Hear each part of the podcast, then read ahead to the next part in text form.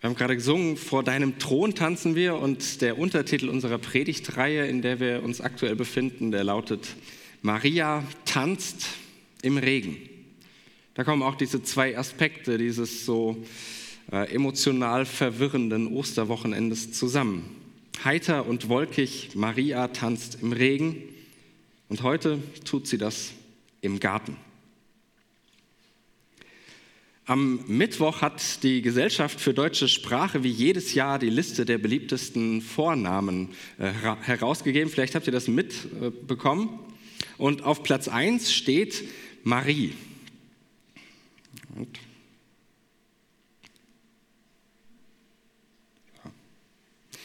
Marie, die französische Form von unserem Protagonistennamen Maria. Meines Wissens ist dieser Name auch seit äh, Jahren in den Top Ten. Das begegnet mir immer wieder. Seit ich Kinder habe, achte ich auf sowas wie Kindervornamen. Ähm, und da begegnet mir Marie immer wieder in diesen Listen. Da gibt es auch die unterschiedlichsten Listen. Seit Jahren. Und wenn ich Jahre sage, dann meine ich tatsächlich Jahrtausende. Äh, am Freitag in der Andacht hat uns der kurze Vers aus Johannes 19, der 25. Vers beschäftigt, der das wunderbar bestätigt, diese These, dass das ein Jahrtausend-Highlight-Name ist. Da haben wir nämlich gelesen, irgendwie will der nicht hier, der, da, vielen Dank. Es standen aber bei dem Kreuz Jesu seine Mutter, die heißt bekanntlich Maria, und seiner Mutter Schwester, dann noch Maria, die Frau des Klopas, und Maria Magdalena. Kurzum, nach dem Johannesevangelium heißen drei Viertel der Frauen unterm Kreuz Maria. Eine davon, das ist unsere Maria, die Maria aus Magdala, beziehungsweise Maria Magdalena. Aber wer ist das überhaupt? Wer ist diese Person, der wir da versuchen zu folgen durch die Bibeltexte hindurch?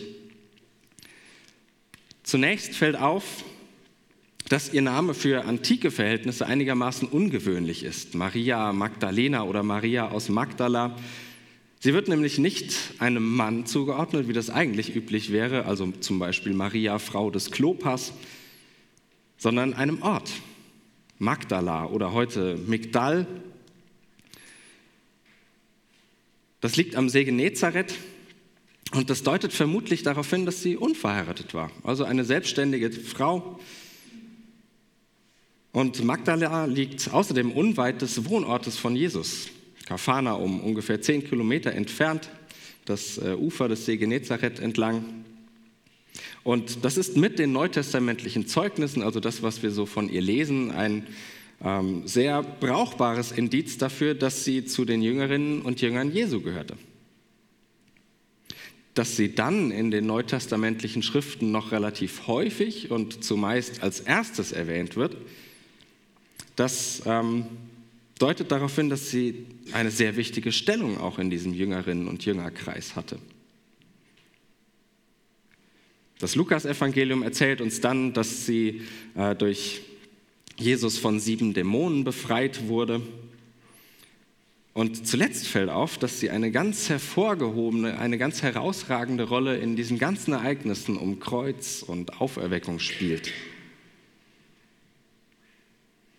Soweit mal das, was sich einigermaßen gesichert über diese Maria aus Magdala sagen lässt. Was dann im Laufe der Kirchen- und der Kunstgeschichte dazu kam, das kann man alles nachlesen, das ist auch sehr spektakulär. Ähm, aber das soll uns heute Morgen nicht beschäftigen. Wir halten uns mal ganz bibeltreu an das Johannesevangelium und schauen darin unserer Maria mal in drei Szenen über die Schultern. Unser Text, den ihr auf den kleinen Ostergeschenken auch findet, der setzt ein, nachdem Maria das leere Grab schon gefunden hat. Und ich lese uns den Text aus Johannes 20, die Verse 11 bis 18.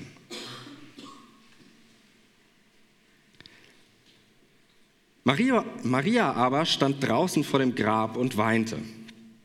Als sie nun weinte, beugte sie sich in das Grab hinein und sieht zwei Engel in weißen Gewändern sitzen einen zu Häupten und den anderen zu den Füßen, wo der Leichnam Jesu gelegen hatte.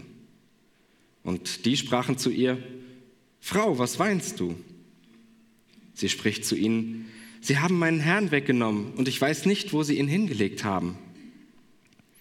Und als sie das sagte, wandte sie sich um und sieht Jesus stehen und weiß nicht, dass es Jesus ist. Spricht Jesus zu ihr, Frau, was weinst du? Wen suchst du? Sie meint, es sei der Gärtner und spricht zu ihm, Herr, hast du ihn weggetragen? So sage mir, wo hast du ihn hingelegt? Dann will ich ihn holen. Spricht Jesus zu ihr, Maria. Da wandte sie sich um und spricht zu ihm auf Hebräisch, Rabuni. Das heißt Meister. Spricht Jesus zu ihr, rühre mich nicht an, denn ich bin noch nicht aufgefahren zum Vater. Geh aber hin zu meinen Brüdern und sage ihnen, ich fahre auf zu meinem Vater und zu eurem Vater, zu meinem Gott und eurem Gott. Maria Magdalena geht und verkündigt den Jüngern, ich habe den Herrn gesehen und was er zu ihr gesagt habe. Die erste Szene, Verwirrung im Grab. Ostern, das ist doch die Feier des leeren Grabes, oder? Ich bin jetzt mal theologisch ganz frech, aber so kennt ihr mich ja auch. Wenn wir uns ganz treu an unseren Bibeltext halten, dann führt das leere Grab ausschließlich dazu, dass eine Frau weint. Hm. Und nicht irgendeine Frau, sondern die wichtigste Osterzeugin die, wie sie dann später genannt wurde, Apostelin der Apostel. Diejenige, die den ersten Verkündigern des Evangeliums zuerst das Evangelium verkündigt. Sie weint. Und das scheint so überhaupt nicht zu Ostern zu passen, diese große Erzählung vom Leben, diese grandiose Geschichte von den Möglichkeiten Gottes. Dieses heitere Hochfest beginnt mit Tränen. Das klingt zunächst einmal eher nach Karfreitag, aber es ist tatsächlich der Ostermorgen. Auch der ist heiter und wolkig zugleich. Maria steht vor dem Scherbenhaufen ihrer Existenz. Der Existenz, die sie sich in den letzten Jahren aufgebaut hatte, als sie mit diesem Rabbi Jesus unterwegs war. Jetzt ist nicht nur das mit seinem Tod in sich zusammengebrochen, sondern offenbar ist jetzt auch noch jede Erinnerung daran unmöglich. Kein Ort mehr zum Trauern und mit diesem verschwundenen Leichnam, da findet ihre bisherige Geschichte ein schmerzhaftes, offenes Ende. Keines, das auf eine spannende Fortsetzung hofft, die man nur sehnlich erwartet. Vielmehr ein Ende, das fürchten lässt, nie wirklich zur Ruhe kommen zu können mit der eigenen Vergangenheit. Und Maria weint. Doch das leere Grab als dieses offene Ende, so verwirrend das für sich alleine ist, das deutet schon etwas an, nämlich hier stimmt irgendwas nicht. Bereitet euch auf etwas vor, das ihr nicht erwartet hättet. Und die Öffnung des Grabes, wie sie erzählt wird, die wird so gleichzeitig zu einer vorsichtigen Öffnung für die Menschen, die davon hören. Es verwirrt, ja. Und ich glaube, ich vermute, mit voller Absicht.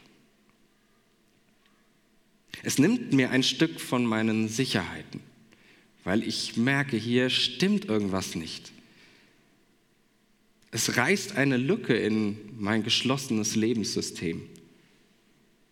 Und dieses leere Grab, das fühlt sich dann für mich an, so wie der erste Treffer in einer Wasserschlacht. Nachdem man sich denkt, jetzt ist eh egal, ich riskiere jetzt alles, nass bin ich ja sowieso schon. Das Grab verwirrt mich, damit ich von der eigentlichen Überraschung, nicht völlig unvorbereitet umgehauen werde. Denn was wir hier gleich erleben, das lässt sich mit den Mitteln unserer Welt nicht einfach erklären. Darauf weist ja schon die bloße Anwesenheit dieser beiden Engel hin. Da ist etwas Größeres am Werk. Hier passt etwas nicht in Welt, wie wir sie sonst erleben. Was gleich kommt, das verstehst du nur, wenn du selbst dabei bist, wenn du es selbst erfährst. Und so kommt es zur zweiten Szene, einer Vergegnung im Garten. Ich finde, das eine ganz skurrile Begegnung, wenn man diesen Text mal intensiv liest, was da passiert, da im Garten. Und dafür steht dieses Kunstwort Vergegnung. Das habe ich von einem äh, lieben Kollegen gelernt und äh, lieben gelernt, dieses Wort. So richtig lässt sich auch das nicht beschreiben, äh, was es damit eigentlich auf sich hat mit so einer Vergegnung. Auch das muss man selbst erleben. Ich versuche es trotzdem mal. Es geht um eine Art von Begegnung, bei der man am Ende dasteht und sich denkt, was war das denn gerade? Was war das denn komisches? Jemand, gern auch ich selbst, verhält sich ganz anders als erwartet. Jemand sieht plötzlich ganz anders aus und ich erkenne ihn oder sie gar nicht wieder. Ich halte jemanden für jemand anderes oder ich werde selbst verwechselt. Und das kann dann zu einer Vergegnung werden. Zu einer Begegnung, die eigentlich keine ist. Und die das eigentliche Miteinander verfehlt. So beginnt unsere, wie ich finde, zentrale Szene dieser ganzen Osterereignisse. Maria sieht Jesus und denkt, es wäre der Gärtner. Auch dafür steht das Geschenk, das ihr bekommen habt, diese äh, Blumensamen, sich daran zu erinnern, da passiert auch eine Vergegnung mit dem Gärtner oder Jesus. Warum auch immer sie das denkt. Es hat schon dann etwas Humoristisches, finde ich, wenn unsere Maria den Jesus, von dem wir wissen, dass es Jesus ist, dann fragt, wohin er sich selbst weggetragen hat. Also der Text hat da auch ein bisschen Humor. Die Begegnung, die gewinnt aber nicht wirklich an Tiefe. Sie bleibt Vergegnung. Und das ist mir so bekannt. Und häufig hat es damit zu tun, dass ich manchen, manchen Menschen bestimmte Labels aufgeklebt habe, mit denen ich dann an den Versuch einer Begegnung gehe. Und das macht natürlich vieles einfacher, weil mit diesen einfachen Etiketten zu arbeiten wesentlich einfacher ist, als mich den Untiefen einer Person zu stellen, mich daran abzumühen. Aber dann passiert eben oft genau das, eine Vergegnung. Wir kommen einfach nicht zusammen, obwohl wir uns anscheinend begegnen, vergegnen wir uns eigentlich. Aber Ostern, das ist auch gerade das Fest der überraschenden Wendungen. In unserem Text ganz ausdrücklich, zweimal dreht sich Maria ja um. Wenn man das hier wörtlich nähme, dann würde sich übrigens Maria einfach nur um sich selbst drehen und am Ende wieder dastehen, wo sie angefangen hat. Ähm, von daher funktioniert das auch nicht so ganz. Es braucht eine erste Wende weg vom leeren Grab, weil das nicht das Entscheidende ist. Weg von der bloßen Aufbewahrung alter Erinnerungen. Weg von der Trauer über das ewig Gestrige. Aber damit allein scheint es noch nicht getan. Maria muss sich noch ein zweites Mal drehen, um von der Vergegnung zur Begegnung zu kommen. Noch einmal umkehren. Hin zum Meister, zu ihrem Lehrer, Rabuni. Mit dieser Anrede da erweist Maria, dass sie jetzt zu einer reifen Meisterschülerin ihres Lehrers geworden ist. Und erst mit diesem ganz intimen Wortwechsel, wo sich beide aufeinander einlassen, ist der Bann des Todes gebrochen, der auf Maria lag, der auf ihr lastete. Doch das tut sie nicht von sich aus, sondern es ist das offenbar zutiefst Durchdringende, das sie im Innersten berührende, das sie im wahrsten Sinne bewegende Maria. In der Verwechselbarkeit ihres Namens ist es unverwechselbar sie, die angesprochen wird. Sie ist gemeint. Ich bin gemeint. Du bist gemeint. Eben nicht nur das Etikett, das an dir klebt. Nicht die Schublade, in der du für mich und für andere steckst. Nicht die Labels, die wir einander anheften. Liberal oder konservativ, Mann oder Frau oder beides oder keins, homo oder hetero. Nicht deine Tradition legt dich fest. Freie Gemeinde oder Landeskirche, evangelisch oder orthodox. Das alles gehört zu dir und mir. Keine Frage. Aber das legt dich nicht fest. Die Osterbegegnung, die bricht all das auf und die dringt bis an die Wurzel deiner Geschichte. Wirklich zu dir. Und nach dieser Ostererfahrung sehne ich mich immer wieder. Sehnst du dich auch danach, dass dich jemand so beim Namen nennt? Nicht nur über dich redet als von dem, der immer so komisch gekleidet ist. Nicht nur von der, die immer so toll singt. Dass man dich nicht nur auf einen Teil deines Lebens reduziert, der gut läuft oder der ganz schrecklich in die Hose gegangen ist. Ich glaube, wo du ein Stück davon erlebst, dass es Menschen um dich geht. Da ist mehr als einmal im Jahr Ostern. Wo Menschen dir begegnen, die sagen, mich interessiert zwar deine Geschichte, aber sie wird mir nicht vorschreiben, wie ich dir begegne. Deine Geschichte legt nicht fest, wie ich dir begegne. Das sind für mich Osterbegegnungen. Noch stärker gesagt, das sind für mich ganz greifbare Begegnungen mit dem auferweckten Christus im Nächsten. Da braucht dann niemand mehr zu fragen, wie war das denn nun mit der Auferweckung so ganz genau? Da muss ich nicht mehr fragen, war das Grab denn wirklich leer?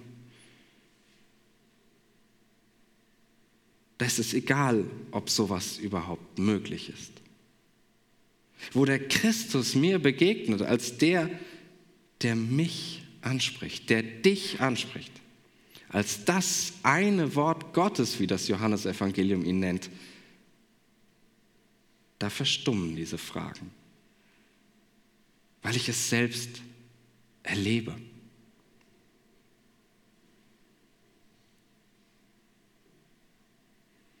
Es folgt eine dritte Szene, Szene. eine Verwandlung im Gehen. Der dritte Abschnitt, der geizt wie schon die anderen nicht mit Merkwürdigkeiten. Und die wird man auch nicht ganz auflösen können. Rühre mich nicht an, sagt Jesus. Oder nach einer anderen Übersetzung, die ich auch sehr schön finde, halte mich nicht fest.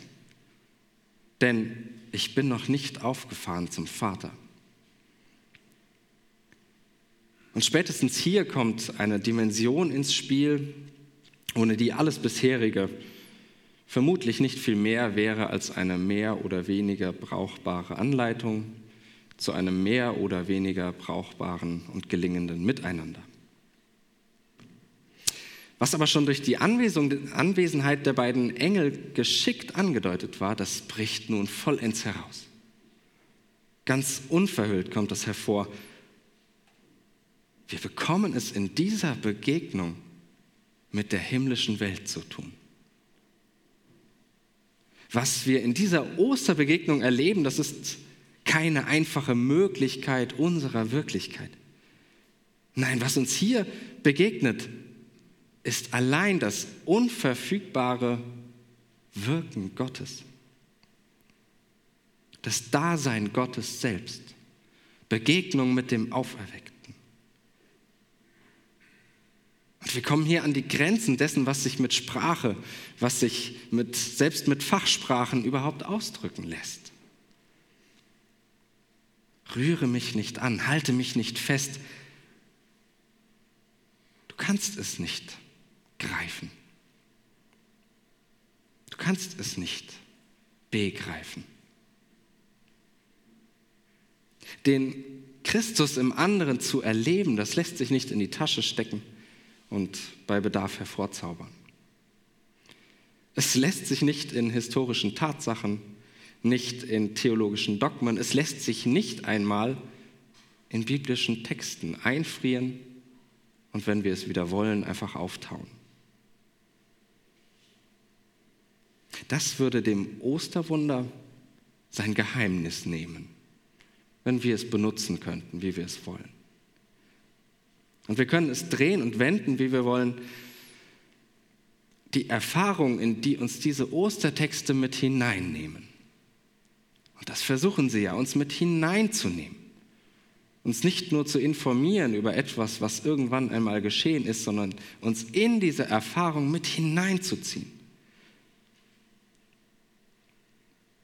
Die bekommen wir einfach nicht zu fassen. Und das meint etwas anderes als dieser, entschuldigt, wenn ich das so offen sage, furchtbar naive Satz, das kann man nicht verstehen, das muss man einfach glauben. Nein, es bedeutet vielmehr, dass unser ungläubiges Staunen niemals aufhören kann. Das Staunen über das, was Gott im Garten deines Lebens gestaltet. Auch wenn es flüchtig ist, vielleicht nur bis zum Herbst anhält.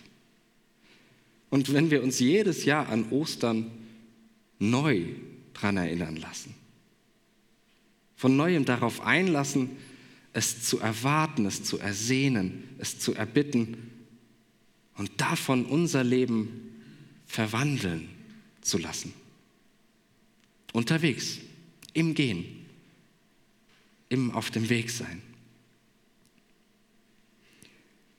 Ein letzter Gedanke. Unser Text, der endet nicht bei Maria. In ihrer Ostererfahrung, selbst wenn sie noch so persönlich ist, noch so sehr sie selbst angeht, da bleibt sie nicht für sich allein. Bei aller Betonung, dass es um dich geht ist Ostern niemals ein Fest der einsamen, nur persönlichen und manchmal vielleicht sogar egoistischen Gotteserfahrung. Vielmehr fordert uns jedes Ostern heraus, unseren Mitmenschen wirklich zu begegnen, zu begegnen, unseren Schwestern, unseren Brüdern, ihnen zu begegnen und weiterzugeben, was uns selbst begegnet ist. Ich habe den Herrn gesehen.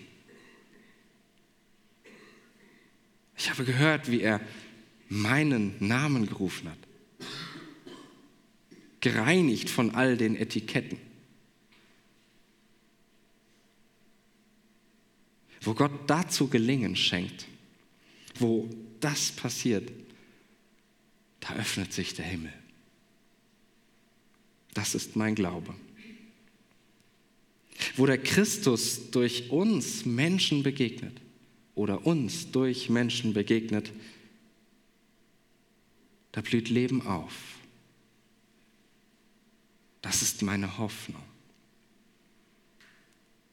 Dass wir uns als Menschen wirklich begegnen. Dazu verhelfe uns die österliche Liebe. Jedes Jahr, jede Woche, jeden Tag. Aufs Neue. Der Friede Gottes, der höher ist als alle unsere Vernunft. Der wird eure Herzen und eure Sinne in Jesus Christus bewahren. Amen.